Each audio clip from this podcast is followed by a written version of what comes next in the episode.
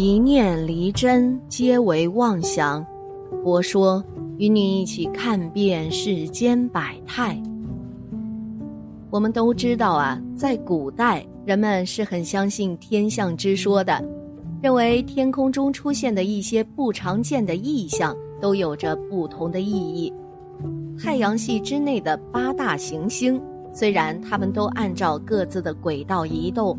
日复一日，年复一年，但是在运动的过程当中呢，也会上演一些天文奇观。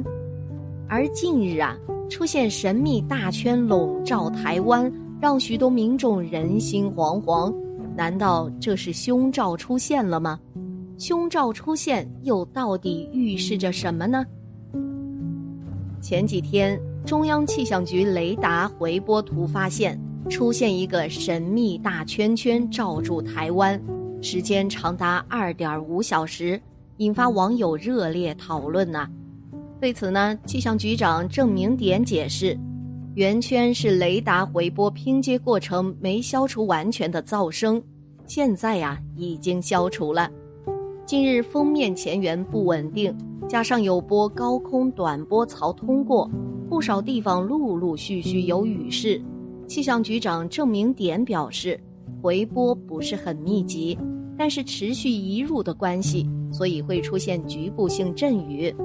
不过有网友在雷达回波图惊现有神秘圆圈笼罩半个台湾，郑明典也在社交平台上晒出这个神秘圆圈雷达回波图，并说明了这是圆形噪声，是雷达回波拼接过程没消除完全。导致出现的噪声，知道成因就可以很快的消除。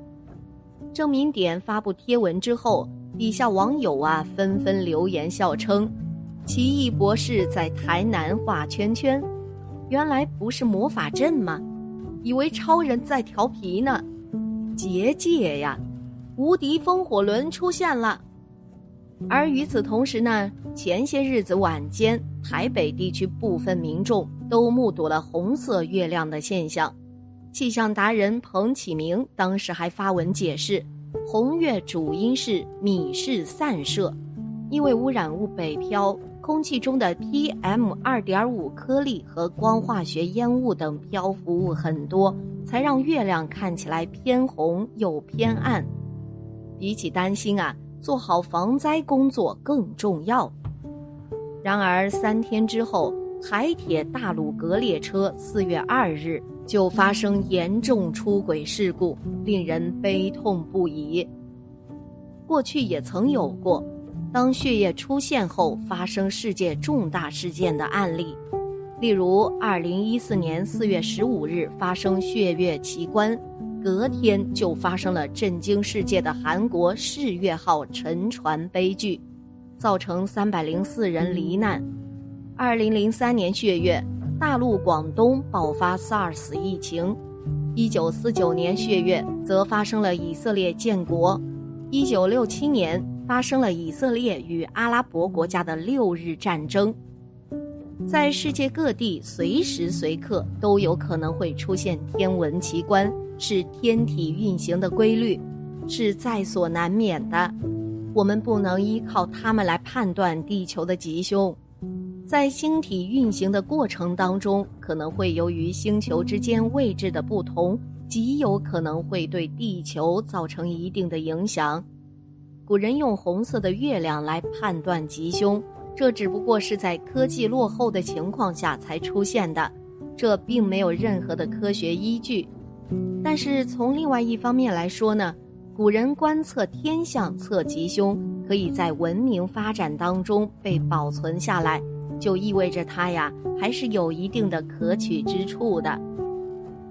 二零二二罕见天象连续上演，更出现了传说中的七星连珠，与之对应的是全球很多地方都遭受极端灾害事件的侵袭。如高温干旱，还有频发的地震等，这些事件之间是否有什么关联呢？毕竟自古以来，七星连珠都是天降灾难的象征啊。阿南德也将这次七星连珠看得非常重要，其严重程度可能远超过瘟疫九百倍。在中华古籍中，七星连珠的出现常常被视为不祥之兆。七星连珠是罕见的天文奇观，由水星、金星、天王星、海王星、木星、土星和火星七颗太阳系行星构成一条直线。二零二二年六月十六日。一种罕见的天文奇观——七星连珠，将发生在六月十六日至十九日之间。七星连珠从表面的解释来看，就是单纯的七颗天体行星。这一次是水星、金星、木星、土星、火星和天王星、海王星七颗太阳系行星构成一条直线，当然并不是完全笔直的一条线。像串糖葫芦一样，行星之间还是有夹角的，只是在视觉上形成近似直线排列。不过你要去看呐，天王星、海王星，人的肉眼是看不到的。这种现象也并不难解释啊，太阳系的行星都在围着太阳转圈，因为所在的公转轨道以及公转周期都不一样。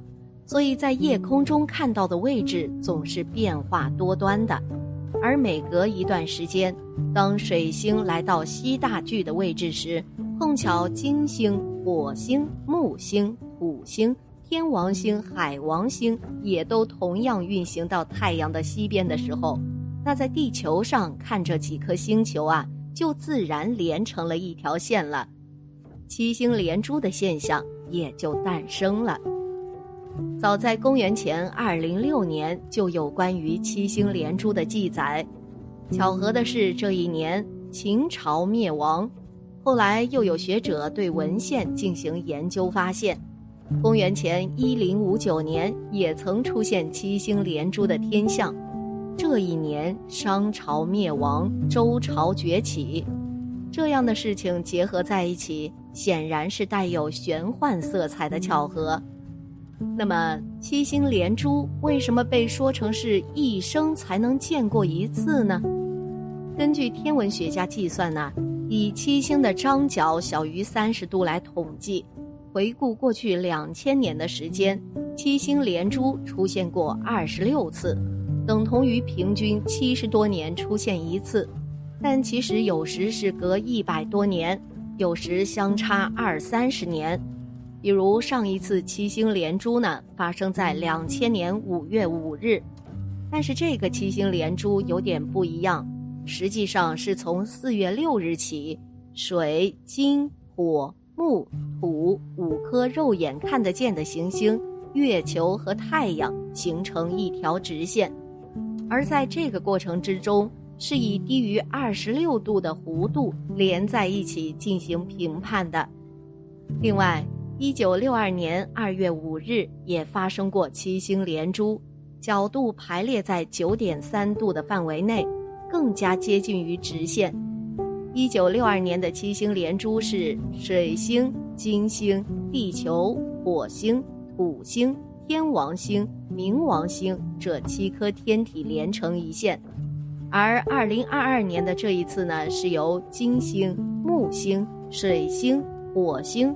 土星、天王星、海王星七颗太阳系行星组成，虽然都叫七星连珠，但七个星是不一样的。